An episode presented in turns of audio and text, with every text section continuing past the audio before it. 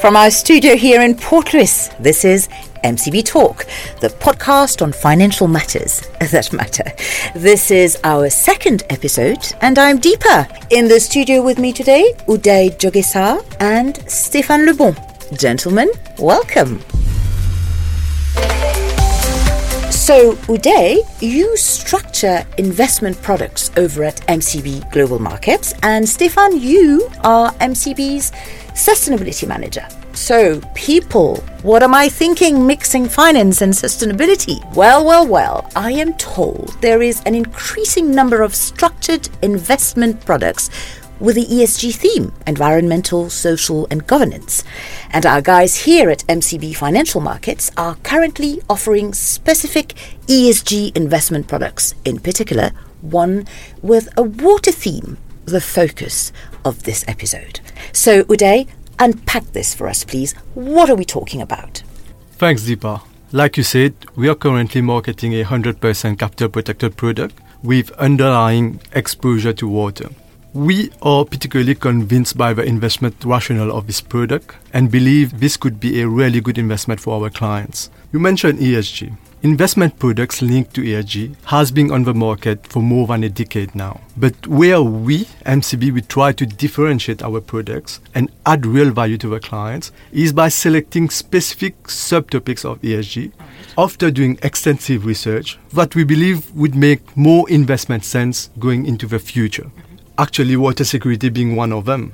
We all know how water is important, water is essential. But over the years, in almost all of the climate change discussion, the water security aspect of it has often been overlooked. Latest World Bank prints shows that in relation to our sustainable development goals which we have set for water, mm-hmm. we are clearly lacking behind in terms of those. And if we continue along the same pace, the demand for global freshwater will exceed its sustainable supply by 40% by only 2030. 2030 is not very far, and 40% is quite alarming. Even if the outlook today is bad, we've seen some positive shift as well.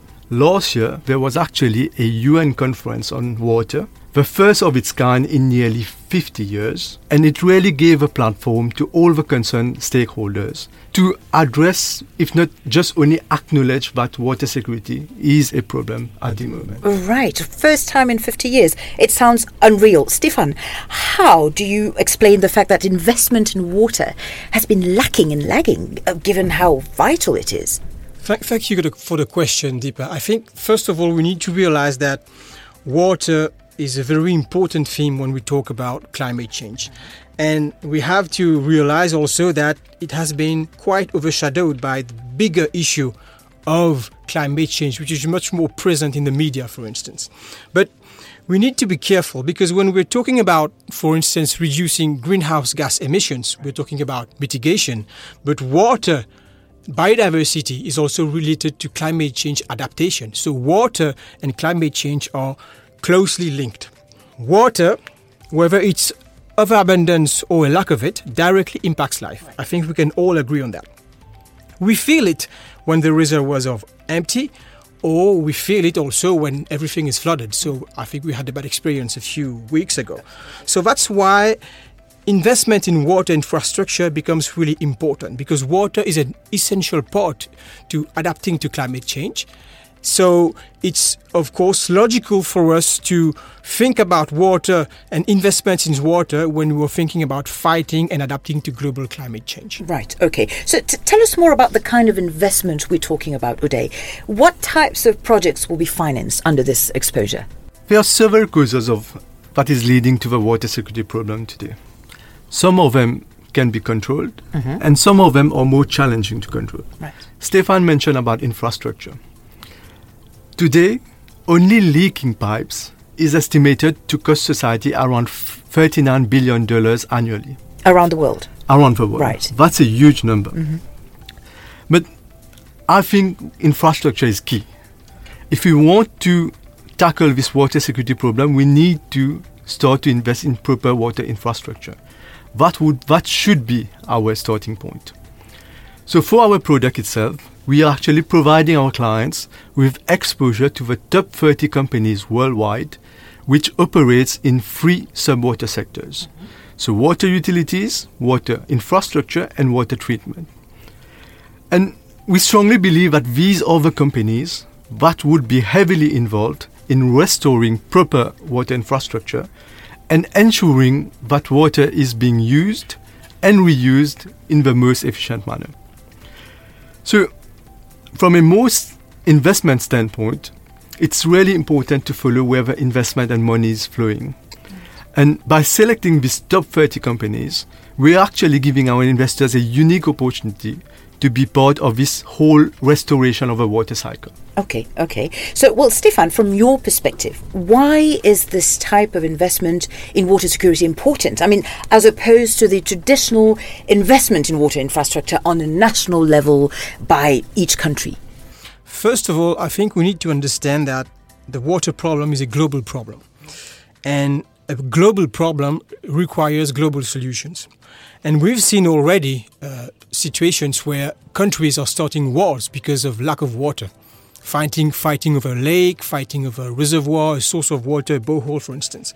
So it's important to see investment in water in a holistic way. So investing in infrastructure, distribution is important, but also investing in technology around water, which will improve, for instance, water treatment, water filtration. And at the end of the day, what does that mean? That means that we are using water in a more circular way, mm. in closed loop systems, reutilization, water treatment to bring back in industrial systems, for instance. And investment in water for sure is a concrete need in the face of climate change. We can't pretend to be fighting climate change and adapt to its impacts if we are not investing in technology and infrastructure around water because water is key for life. So that financing will also allow new research and development techniques. It will allow new technologies to come in the marketplace to be able at the end of the day to have an indirect impact on, on, the, on the society because it will enable people to get access to water at a cheaper cost and at the end of the day it's good for society, it's good, it's good for the health of the people and it's good for the planet. Okay, fine, I get that. But as a general rule, people invest because they, they expect a return, right? The bigger, the better on their investment. So is this what will guide them in this instance, or are you appealing to their better nature, asking them to do good? Stéphane? I think we need to be honest. Today we live in a capitalist system, okay? That's an evidence. That's obvious. So the focus remains heavily on return on the investment rather than on the ESG topic. But what we're trying to say and what we are seeing nowadays is that ESG is no more seen as a constraint. It's even seen as a business opportunity, which at the same time does good. So things are changing. And we are starting to talk about sustainable finance today. What does that mean? Sustainable finance simply means investing, directing financial flows to sustainable activities or to more sustainable activities. So today is an example. We're discussing about an investment product linked to water. There is an alignment between return on investment and the need for society for cleaner water, sanitized water. And so there is an interest, a growing interest on behalf of clients. What we have here is a capital investment product, and so it's a win-win for investors. Okay. Doing good, doing well financially, but doing good for the society okay. at the same time. So right. that's great. But it does sound a bit, well, too good to be true. Oodaye, is it too good to be true? Well, it is too good to be true, but it's true. Okay. and I agree with Stéphane that it is a win win situation. Right. We are providing 100% capital protection, and we are providing a product which, ha- which embeds lots of flexibility. The product can actually be tailor made to match the investor's risk and return profile. And on top of flexibility, the product also has a very strong backtesting result, which supports its financial viability. And then there's the theme itself. There's no doubt today that water is a very important uh, theme and that lots of money will have to be invested in that sector in order to restore uh, this water situation. Mm. But to many investors today, they, are, they like the theme, but they don't know where to start or how to invest in it. Right it can be difficult for an individual to find out the top companies that operate into the water sector because they are not the famous, you know, tech names that are heavily traded.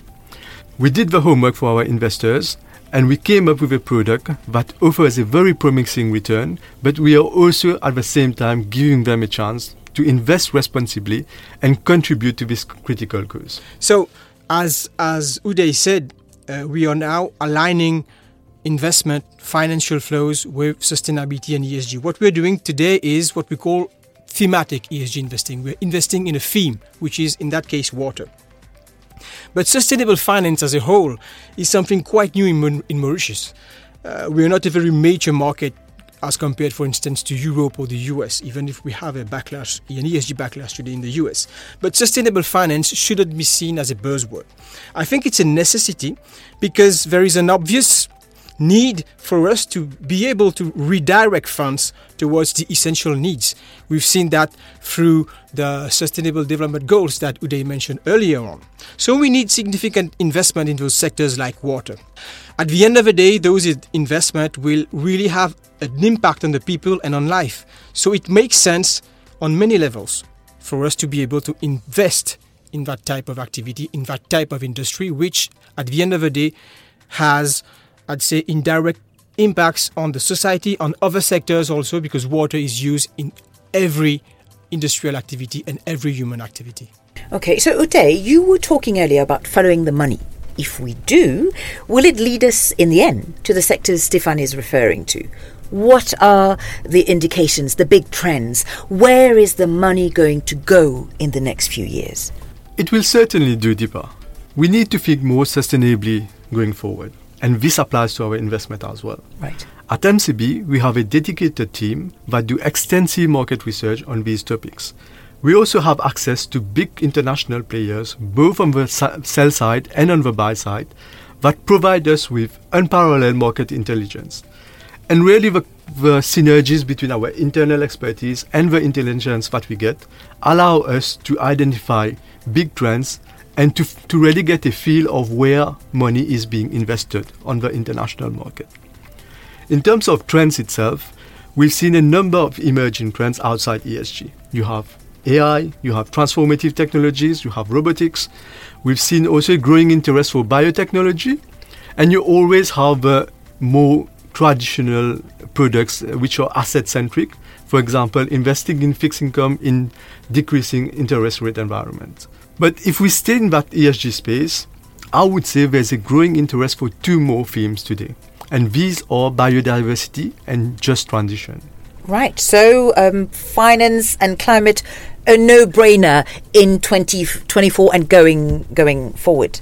Yes, finance and climate is a no brainer. Finance and ESG is a no brainer today. So, Indeed, there is a need today to further democratize sustainable finance products and offerings. So that's obvious. We need it. There is the planet is changing, the way we are living is changing, so we need to have sustainable finance to finance good things for the planet and good things for the society. So, but things are moving. This is very encouraging because a few years ago, nobody was talking about sustainable finance in Mauritius. And today, we're discussing investment in water in a podcast. Yeah. And I'm really proud that MCB today is coming up with this type of products because at some point in time, we also need to lead the market and to be able to sensitize our clients on the most important things to do in terms of ESG. And I think that by launching that product, we are at the same time sensitizing people on the importance of water, on how their money being invested can actually have a real positive impact, not only in terms of return on investment, but positive impact on the world because their money is going to be able to help companies develop new products for new markets, and that's at the end of the day going to help the society in general. Right. So it's doing good by using their money. So it's great. So please, people, continue to do it. Please go for that product. Please invest. I mean, it's you are mixing finance and climate, and you are mixing your own money with a positive impact at the end of the day. And lastly, what I would like to say is that sustainable finance today is a standalone topic. But in few in a few years' time, sustainable finance is going to become mainstream finance. Right. Why? Because simply the world is going in a certain direction. We know that we have to invest in various types of projects, various types of industries for the health of the planet itself in this, for our sustainable living. So for our survival, for our survival. I didn't want to use the word, but it's true. It's for our survival. So at the end of the day, we will have to do it in any case. So mainstream finance is going to embed sustainable finance, and those jobs are going to change. Bankers are going to have understanding of of sustainability. Even more people working on equity and, and, and debt markets are going to have understanding of sustainability and ESG. Even more, it's going to become mainstream. Right. I agree with Stéphane. There's definitely a change in the sustainability, sustainability space. If we take academia, for example, four or five years ago, not many people were associating sustainability to finance. Right. Today, we are seeing reputable institutions like CFA Institute coming up with certificate courses in ESG investing, climate risk valuation, climate risk investing. And the fact that they are coming up with this, those courses shows that there's a demand for it.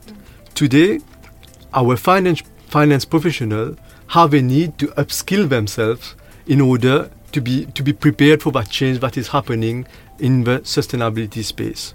But We've also seen things change in the regulatory space. The Basel Committee on Banking Supervision had already provided a framework for climate related risk. And we've seen that Bank of Mauritius has responded positively, and they came up with a guideline on climate related and environmental events that, that affects financial risk. And this is very important for institutions like ourselves because it really gives us a framework where we can better identify, monitor, and mitigate those evolving climate related risks. Right. Well, that was a very uplifting conversation. Thank you so much, Oodaye. Thank you, Stéphane, for taking the time to talk to us.